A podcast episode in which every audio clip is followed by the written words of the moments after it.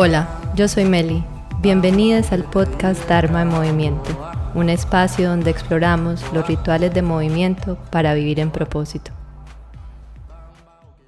En el episodio de hoy vamos a hablar de Yin Yoga y no solamente entendiendo a esta práctica desde las posturas, los tiempos y lo que la diferencia de otros estilos de yoga, sino desde el punto de vista de la energía femenina.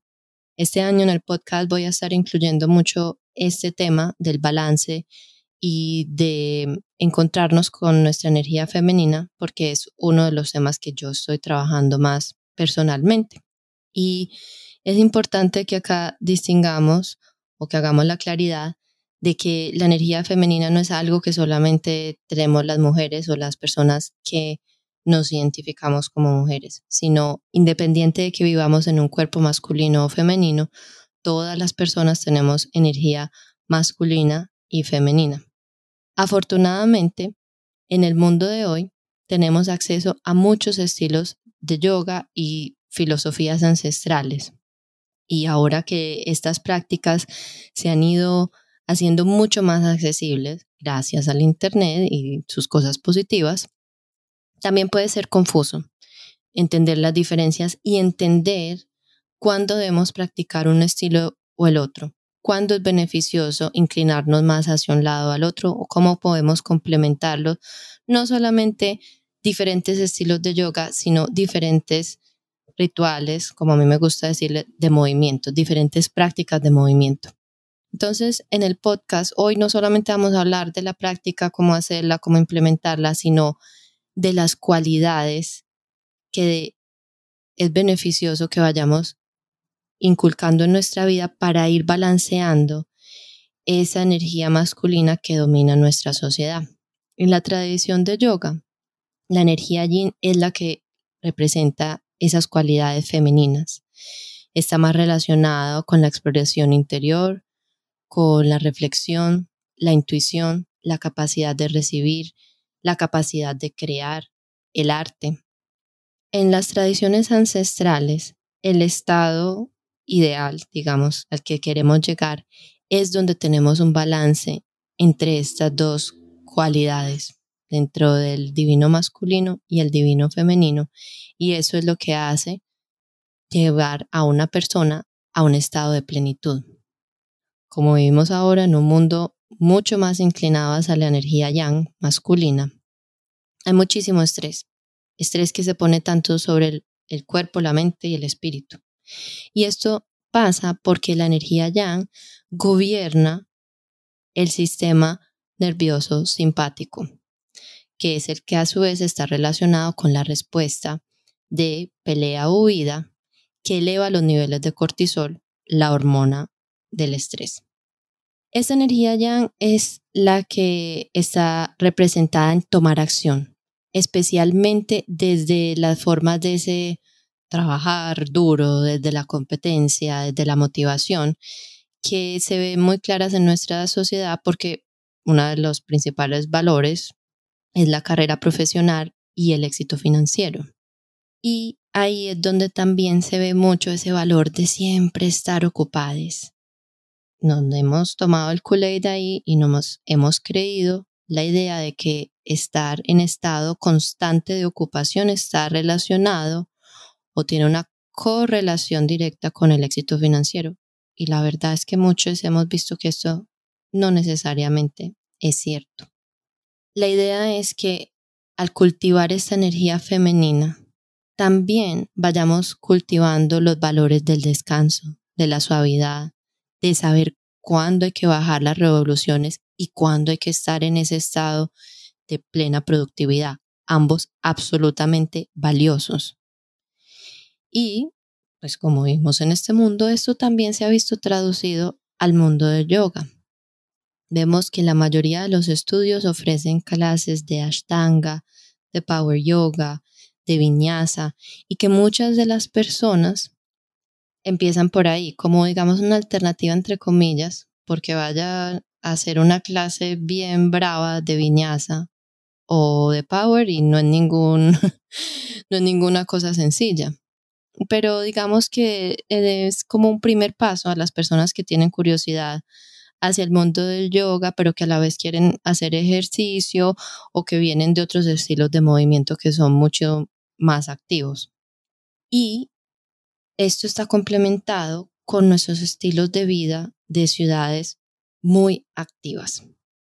Entonces, vemos que la mayoría de las ofertas de prácticas de movimiento siguen replicando este valor del constante hacer y muy pocas de parar, incluso dentro de la meditación, porque la meditación en plena quietud, que para mí es maravillosa, la practico, etcétera, no, no tiene nada de malo, pero ese tipo de meditación también viene desde un punto de vista más masculino.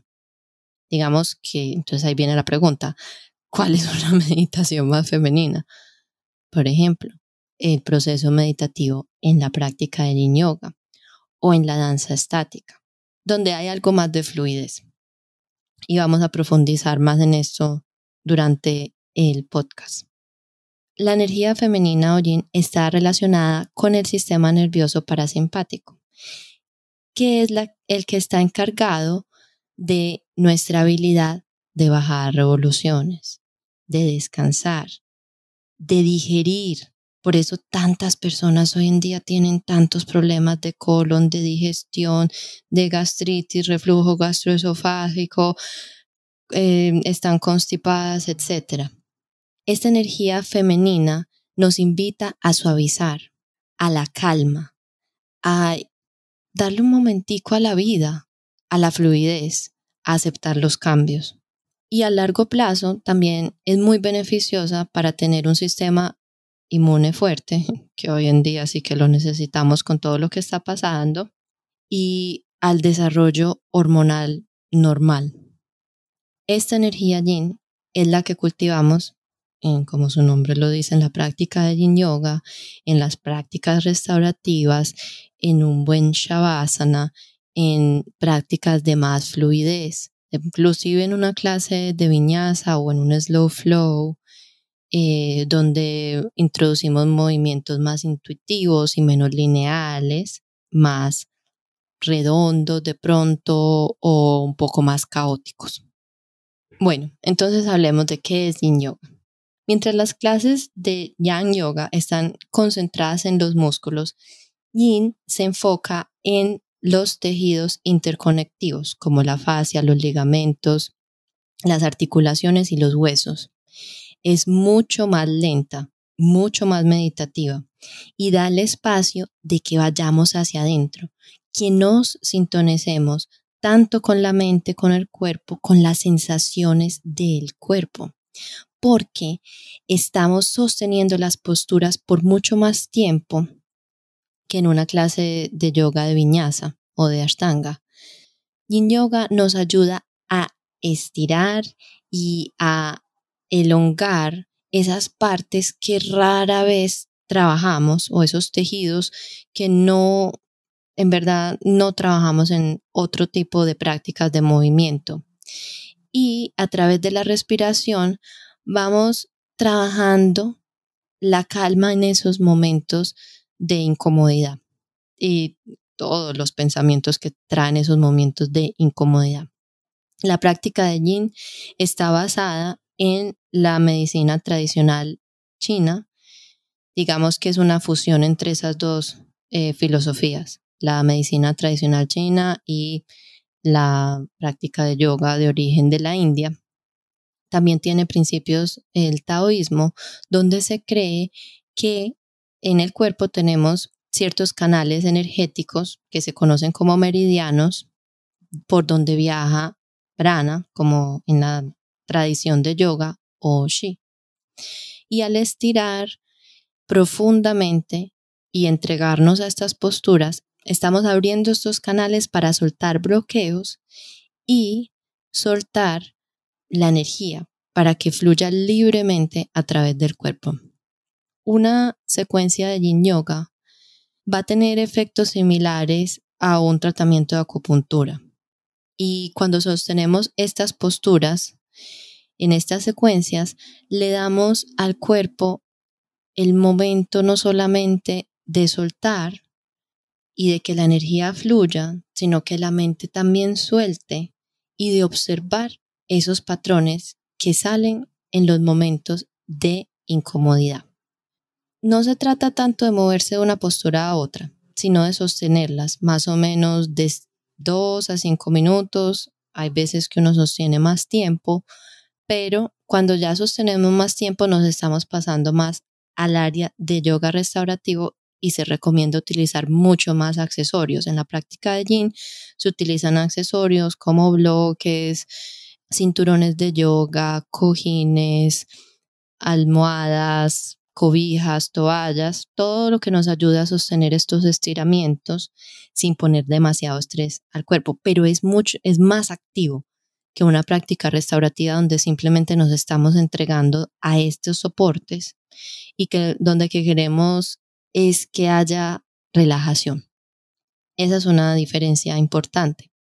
Yin es un poco más activa y restaurativa es simplemente relajar, permitir a todos los músculos y a todos los tejidos soltar. Otra diferencia importante es que en la práctica de yin, la idea no es llegar al máximo de la expresión del estiramiento, sino al 50%, para que el tiempo nos permita ir soltando y que la fascia, ese tejido interconectivo que es como una media velada que sostiene todo, todos los músculos, todos los órganos, los huesos, etcétera, tenga tiempo de soltarse tranquilamente, porque si lo hacemos demasiado rápido y si de una puff uno quiere entrar al máximo expresión del estiramiento, el cuerpo se contrae. Hay una señal al cerebro que nos dice, mm, aquí está pasando algo, siento que me voy a quebrar, ¿qué es esto? Entonces, en vez de activar ese sistema nervioso parasimpático, activamos ese simpático y no llegamos a ningún lugar. Y por eso vemos que muchas personas tratan de estirar y, y así rápido y tocarse los dedos de los pies y nunca, o con mucho esfuerzo, tal vez, logran esa meta de aumentar la flexibilidad. Entonces, hablando de flexibilidad, hablemos de los beneficios. Esta práctica está muy relacionada con las articulaciones. Precisamente, la idea es elongar esos tejidos interconectivos como la fascia, que, está, que usualmente se endurece en las articulaciones. Hay veces por eso como porque tengo las caderas tan eh, contraídas o los hombros o las rodillas, como yo que tengo una lesión de rodilla y que he tenido que ir soltando todos esos tejidos que se fueron contrayendo con el tiempo, con el dolor, luego la cirugía, etc. Entonces se van alargando estos tejidos y se va haciendo de una manera lenta para darle tiempo no solamente a la fase, sino a nuestro cerebro de supervivencia, decirle no, vamos lento, vamos bien, estamos, todo está bajo control. Lo mismo nos ayuda a aumentar la flexibilidad para que este efecto se dé se necesitan por lo menos unos tres minutos. Y al ser más flexible, pues podemos ir soltando tensión. Al soltar tensión en el cuerpo, vamos soltando muchos dolores crónicos o tensiones como en la mandíbula, eh, el espacio entre las cejas, los hombros, esos lugares típicos donde acumulamos estrés. Aumentamos la circulación por la misma explicación cuando todos estos tejidos se van soltando y no está todo ahí ah, apretado, la circulación fluye con más facilidad y obviamente el número uno y el más relevante para mí personalmente es reducir los niveles de estrés. La calma que uno siente luego de una clase de yin es increíble. Para mí es casi como un masaje que se da uno a uno mismo. Y hay varios ya estudios que han demostrado que el Yin Yoga tiene un impacto significativo en la reducción del estrés y la ansiedad y reduce el riesgo de depresión. Bien importante. Además, activa a nuestro sistema nervioso parasimpático, nos trae calma, nos ayuda a bajar las pulsaciones del corazón y nos ayuda a entrar en estos estados de meditación. Es una muy buena práctica para las personas que están tratando de cultivar la meditación y se les hace más difícil, porque típicamente uno entra a la postura, se acomoda, uno los primeros 20, 30 segundos los utiliza para acomodarse aquí y allá, entonces damos tiempo, que es usualmente algo que también pasa en meditación, sostenemos tres minutos, cinco minutos y pasamos a otra postura. Entonces, esa fase de la aburrición, ese reto que se tiene cuando uno está tratando de cultivar la meditación, se hace más fácil cuando uno empieza por estas prácticas de yin yoga. No se necesita nada especial, pues casi todos los accesorios o si uno los tiene maravillosos o se pueden reemplazar con em, artículos que uno usualmente tiene en la casa, almohadas, cobijas, un cinturón, dos libros gruesos. La idea es encontrar quietud, darnos esos primeros segundos para acomodarnos, encontrar quietud y evitar estarnos como moviendo para que el cuerpo pueda entrar en esa relajación, para que nos permitamos explorar esas sensaciones y también observar los pensamientos que vienen sin juzgarlos. Como en toda práctica de yoga, la respiración es fundamental. En yin yoga, la respiración, digamos, por defecto es respiración diafragmática, es decir, que expandimos el abdomen bajo, permitimos que las costillas se expandan lado a lado, el pecho crece y al exhalar todo se contrae hacia el ombligo o hacia el centro del abdomen con el tiempo la idea es buscar que la exhalación sea más larga que la inhalación, ojalá el doble de larga. Se ha observado que cuando la exhalación es más larga, cuando nos permitimos soltar, más rápido podemos activar la respuesta del sistema nervioso parasimpático. ¿Para qué personas es bueno en yoga y cuándo es beneficioso practicarla? La mayoría de nosotros vivimos en correndillas, de aquí para allá, estreses, tareas por todos lados, vidas muy activas, inclusive en nuestras prácticas de movimiento, o es correr, o es ashtanga, o es la clase de hit, vaya para spinning. La idea es sudar y soltar y el afán y es una réplica de lo mismo que estamos viviendo en todos los aspectos de nuestra vida. Yin Yoga ofrece el balance, no solamente a estos ejercicios a los que tenemos tendencia hoy, sino también a nuestros estilos de vida.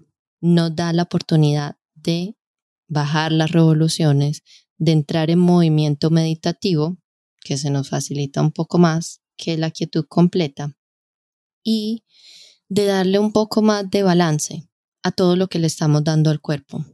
Entonces, por un lado, las personas que quieran balancear con sus otras prácticas de movimiento mucho más activas.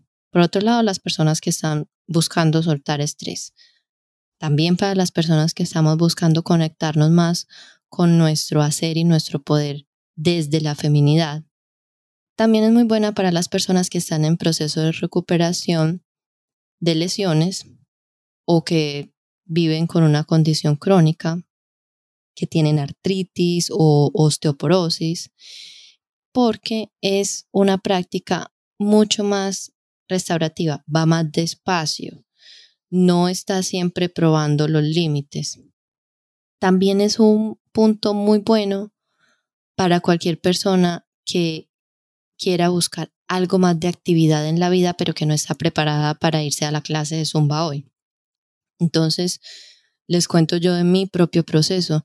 Luego de mi lesión, no solamente por la parte física, sino mental, yo no tenía ganas de hacer nada. Y empecé a ir a clases de yoga restaurativo. Y luego eh, vi que había clase de yin yoga y era un poquito más fuerte.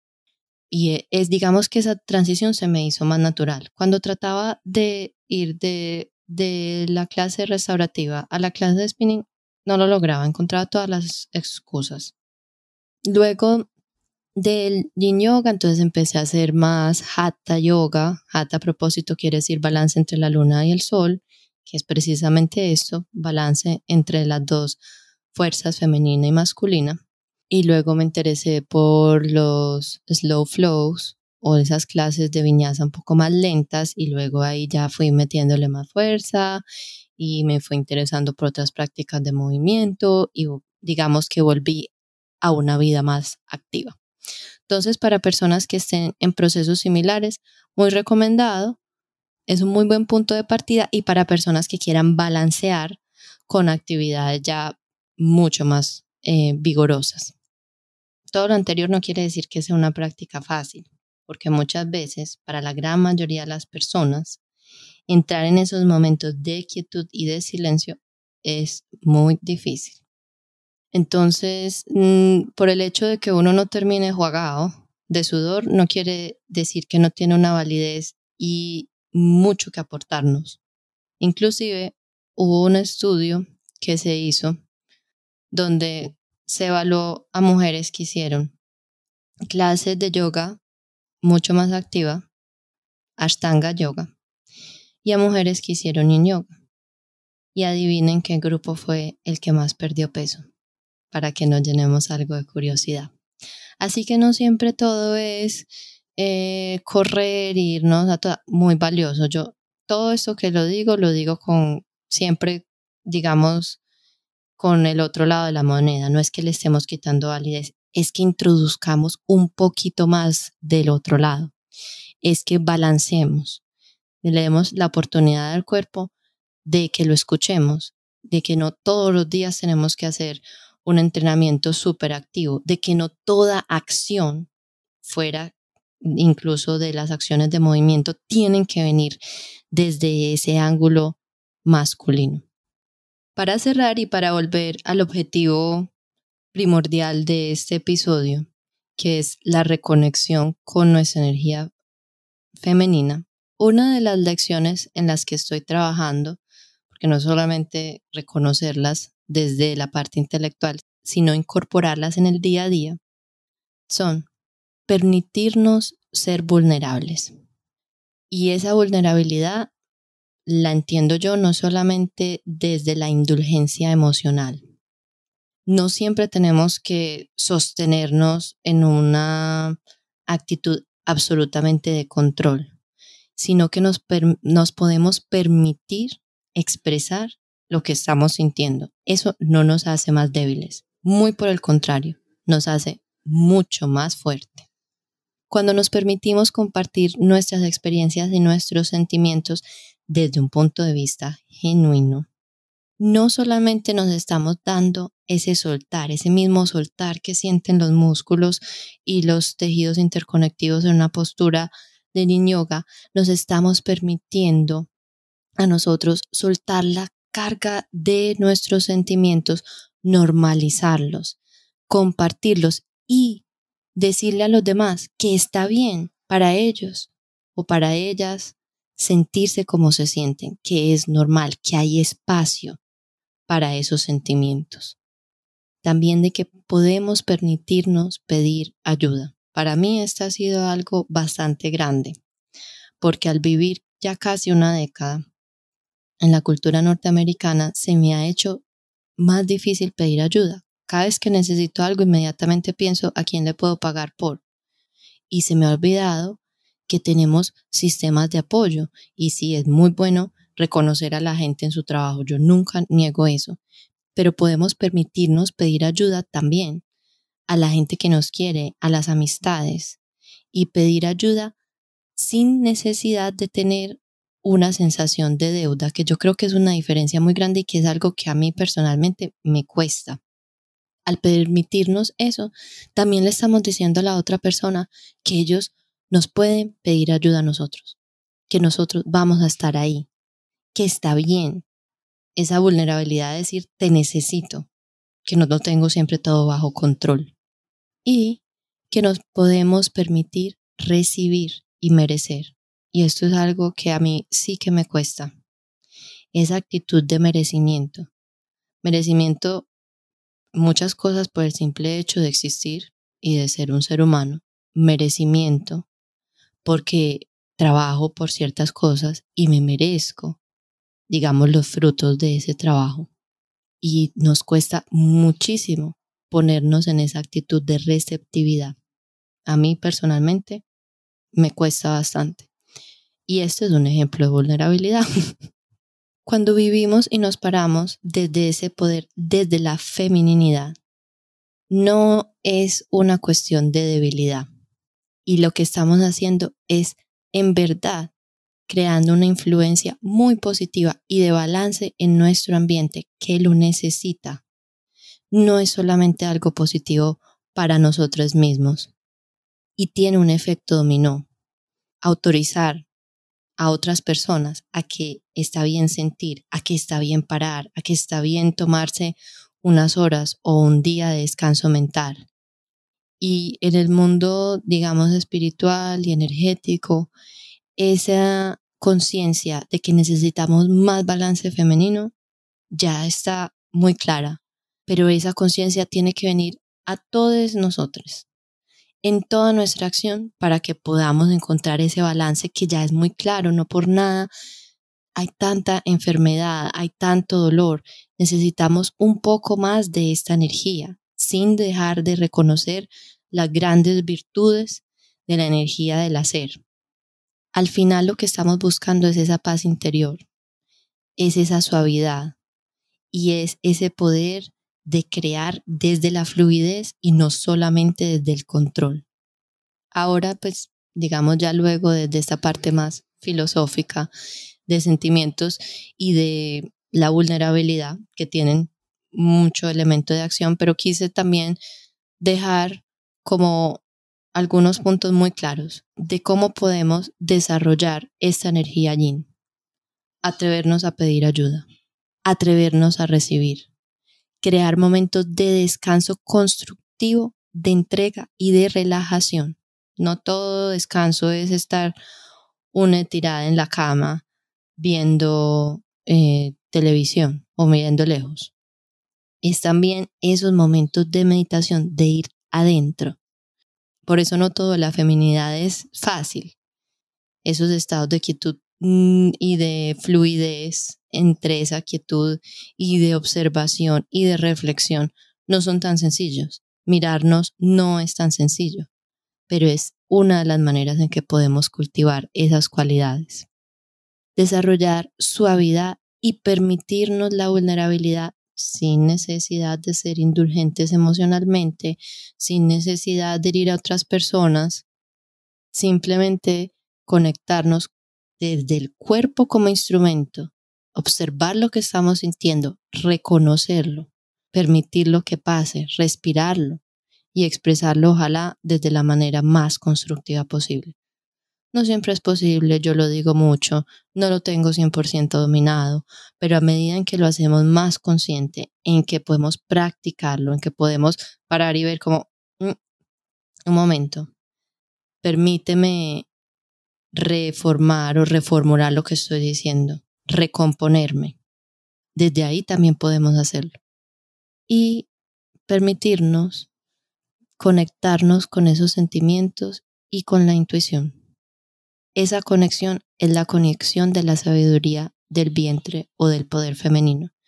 Esa sabiduría la tenemos todos los seres humanos y es una de las más poderosas, aunque eh, nuestra sociedad haya querido aplacarla por tanto tiempo, porque no hay ningún ser que no haya venido a este planeta por medio de un vientre. Y ese vientre no solamente tiene que ser físico, también tiene un aspecto energético que inclusive los hombres tienen porque ellos también crean. O las personas que por algún motivo se les haya tenido que retirar eh, su útero, su vientre. Es ese centro de poder, de poder creador. Esa reconexión con los sentimientos, con nuestro cuerpo, con nuestras sensaciones, es reclamar nuestro poder desde la feminidad desde la creación con fluidez. Para ir cerrando, ahí les quedan estas reflexiones o acciones que pueden tomar para ir cultivando y desarrollando este poder de la energía femenina. Y me gustaría ofrecerles una clase de yin yoga el jueves 3 de febrero por Zoom para aquellas personas que hayan quedado curiosas luego de este podcast, que hayan practicado Yin y quieran explorarlo ahora también con un poco más de conciencia de qué es lo que queremos lograr con esta práctica. Va a ser una clase enfocada muy hacia esa conexión con la energía femenina. Entonces, para hacer las cosas más interesantes y porque en verdad lo que quiero es que las personas que participemos en esta clase tengamos un poco más de conciencia y profundización en qué es lo que estamos buscando. Entonces, si están interesadas en la clase, escríbame un DM por Instagram con la palabra naranja. De esta manera, sé que las personas que escucharon el podcast son las que están participando en la clase. Y la palabra naranja no es aleatoria, es porque el color naranja es el que representa al segundo chakra donde está o vive ese poder eh, femenino, yin. Entonces, si están interesadas, escríbanme, me dejan eh, ese DM, yo les mando el link para la clase por Zoom y nos vemos entonces el jueves 3 a las 7 pm Nueva York, Colombia, a las 8 de Puerto Rico. Importante tener eh, un tapete o una superficie cómoda, tener dos, tres cojines, bloques de yoga o dos libros gruesos y em, tal vez un strap o un cinturón de yoga y crear un espacio que les permita esa conexión, algo un poco eh, no, es, no es mandatorio, pero a mí me gusta mucho de pronto prender una vela o un difusor para que huela bien, crear un espacio sagrado, lo que sea que eso signifique para ustedes, para poder entrar a ese estado de entrega. Muchas gracias por escuchar. Quedo entonces pendiente de quienes quieran venir a la clase y nos vemos entonces por Zoom. Sadnam. Te agradezco si puedes compartir este podcast con alguien a quien le pueda servir. Si tienes alguna pregunta, me puedes escribir o mandarme un DM por Instagram. Sadna.